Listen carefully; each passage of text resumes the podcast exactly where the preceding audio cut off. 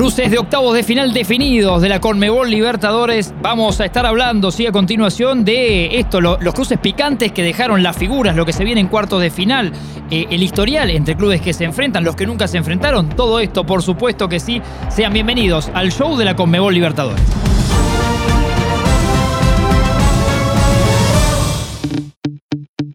Martín Reich, mi nombre, Seki Yer. Bienvenido al debate de esta charla futbolera necesaria, Seki. Muy necesaria, porque el fútbol es bastante imaginación, especulación. Este ratito es un ratito que me parece que une a los hinchas con los entrenadores, con los jugadores, porque todos están imaginando los cruces de la misma manera que los estamos sintiendo nosotros. Sí, Así que esto es prácticamente un laboratorio. le vamos a sumar información, ¿no? Porque si no seríamos dos amigos en, en- en un bar eh, y le sumamos información. Defensa y Justicia Flamengo, Seki, como primero de los cruces, eh, defensa que dijimos, nos gusta verlo porque promete goles y un Flamengo que tiene el peso ya de, de- de ser campeón en la edición 2019 de la Copa de la Conmebol Libertadores. ¿Cómo ves este cruce? Y va a ser interesante, sobre todo porque hay como un cruce de talento versus táctica, ¿no? Es todo el arte, eh, el esplendor de Flamengo, toda la chispa que tienen sus jugadores, Diego, Bruno Enrique, Gabigol, contra, del otro lado, un, un Defensa y Justicia que es un equipo recontra planificado y que busca todas las variantes. Me imagino a Sebastián Becasese hoy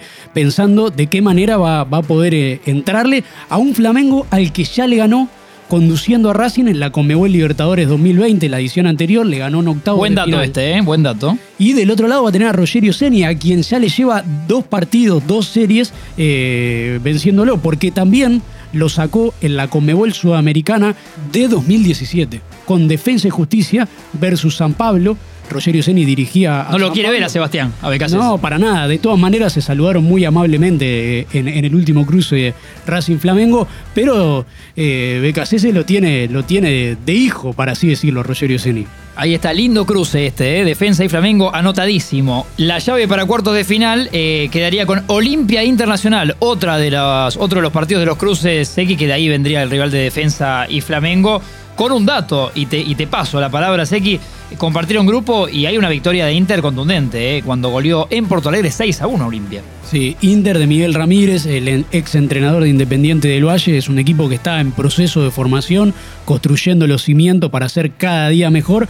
Y del otro lado tendrá Olimpia, que no había arrancado del todo bien, no era un equipo que estaba brillando, pero se terminó metiendo en la Conmebol Libertadores tras vencer a Deportivo Táchira 6 a 2 con un golazo de uno de sus dos referentes, Richard Ortiz, jugador de selección paraguaya, y Obviamente tendrá siempre el refuerzo eh, de lo que es Roque Santa Cruz, que puede seguir sumando, por más de que tenga ya un montón de años. interminable. interminable, puede seguir sumando títulos a su carrera. Totalmente, totalmente. Otro lindo cruce. ¿eh? Eh, Vélez-Barcelona de Ecuador. ¿eh? Nos vamos para, para otro Barcelona, una de las gratas sorpresas que hemos tenido en esta Conmebol Libertadores.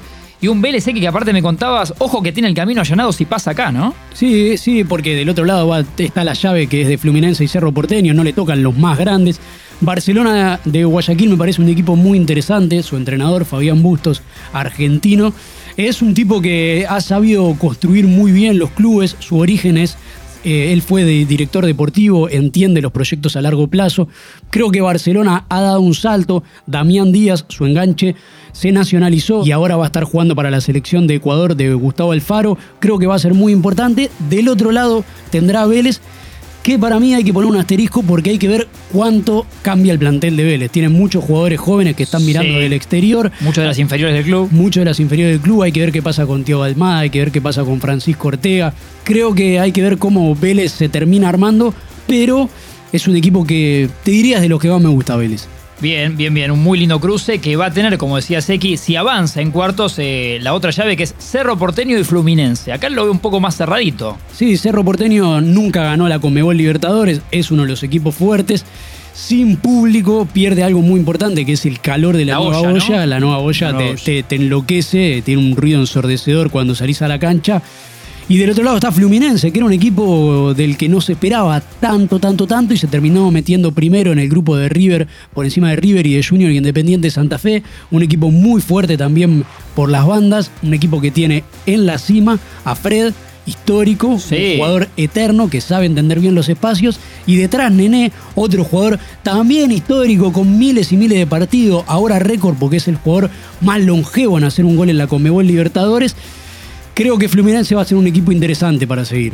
Con el antecedente entre estos dos equipos, semifinales de, de, eh, la Sudamericana 2009, Fluminense ganó en Río 2 a 1 en la ida y volvió a vencer en la vuelta por 1 a 0 esto en Asunción. Otra de las llaves, esta para redondear bien fuerte, si tenés que ver el partido en casa, tanto ida como vuelta, Boca Atlético Mineiro, Seki. Me parece que la serie más ¿Qué hacemos con esto, no? Y me parece que es una serie que se tendría que jugar a cuatro partidos. Dos, dos no alcanza, se debiera jugar bastante más.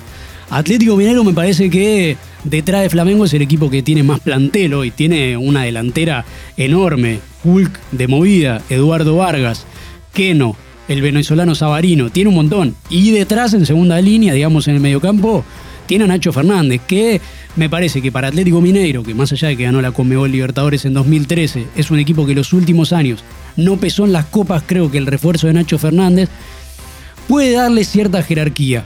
Del otro lado está Boca, creo que Boca no llega en su mejor momento futbolístico, pero sabemos que Boca tiene un escudo gigante, hay que ver si reforzará sus líneas o no. Siempre es un equipo que está entre los cuatro primeros de la Conmebol Libertadores, entonces va a ser un cruce para, para alquilar balcones. Sí, sí, sí. Y Boca se da esa curiosidad que, más de una vez nos toca hablar acá y es verdad, decimos el presente que es bueno, no, no es bueno, está jugando bien, no, pero siempre está.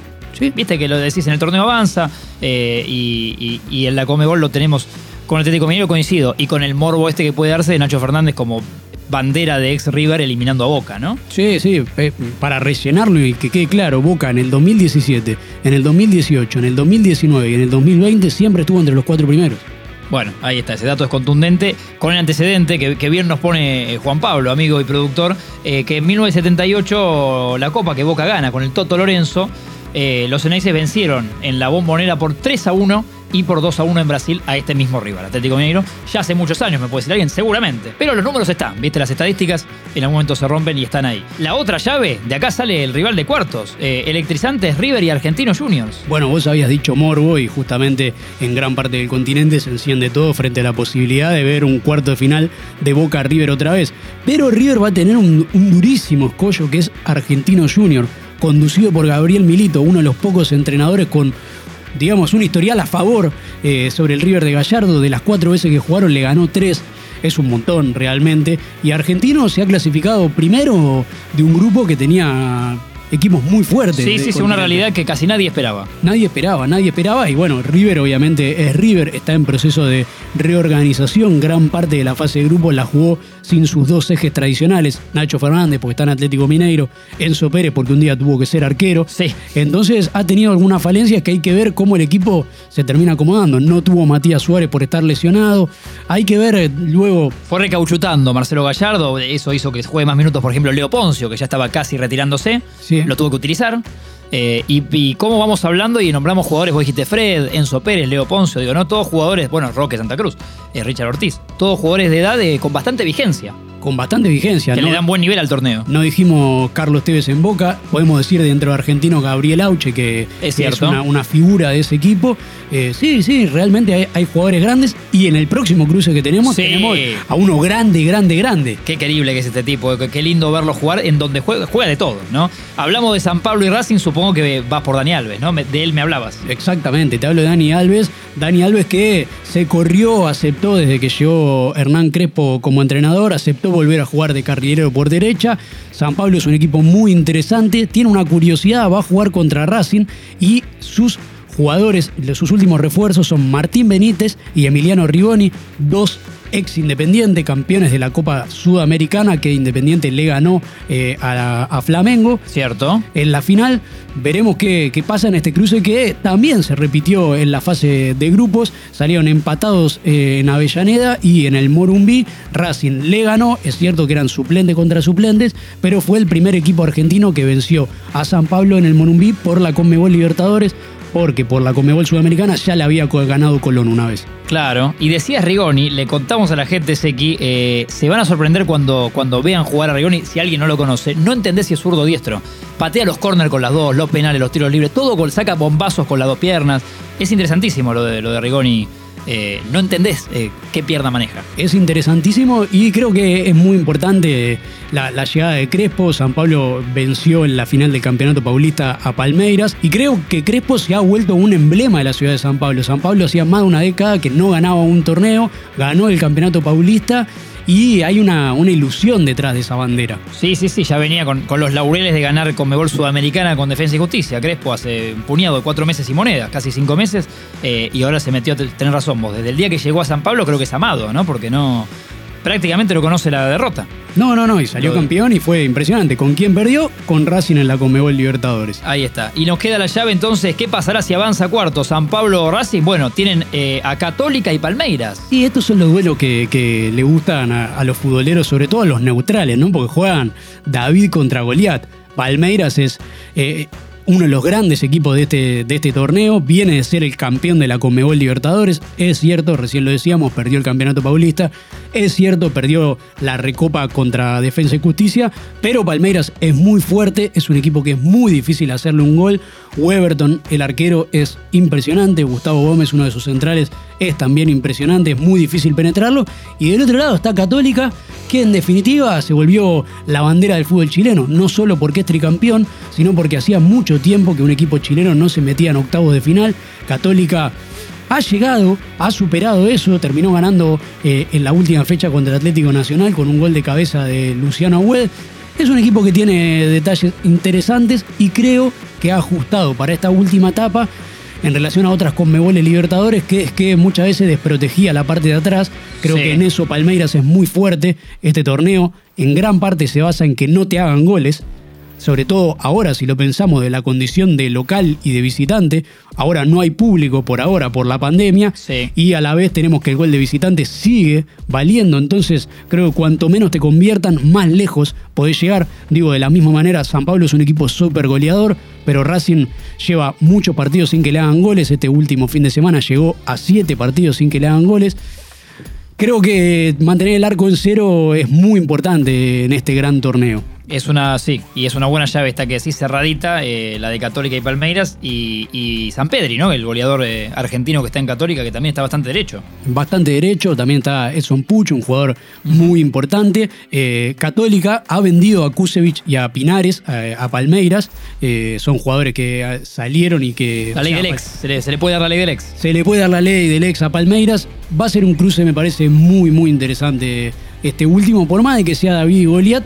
Y hay que admitirlo, creo que todos los neutrales, todos los neutrales van a hinchar por Católica eh, y esto no, no estoy llamando a una rebeldía continental, pero digo, Palmeiras es un equipo consagrado, tiene dos Comegoles Libertadores y Católica todavía nunca la ganó, entonces creo que va a haber cierta expectativa por los chilenos. Hasta ahí entonces, Seki, tenemos las cartas sobre la mesa, las llaves de octavos definidas con, eh, en teoría, con fecha, ¿no? Confirmada para, para julio. Sí, primero arranca el periodo pretemporada de comerse las uñas, imaginar, especular con qué va a pasar, que lo estamos dando por inaugurado en este momento, y después en la semana del 13 de julio y del 20 de julio se jugará la ida y la vuelta de todas estas llaves que nos enloquecerán el próximo mes. Ansiedad, entonces, novedades que tendremos y te pido, Seki, las redes para que nos busquen, por supuesto, y todo lo que es Conmebol Libertadores. Nos pueden seguir en Twitter, arroba Libertadores, en Instagram, arroba Libertadores y en Facebook, Conmebol Libertadores.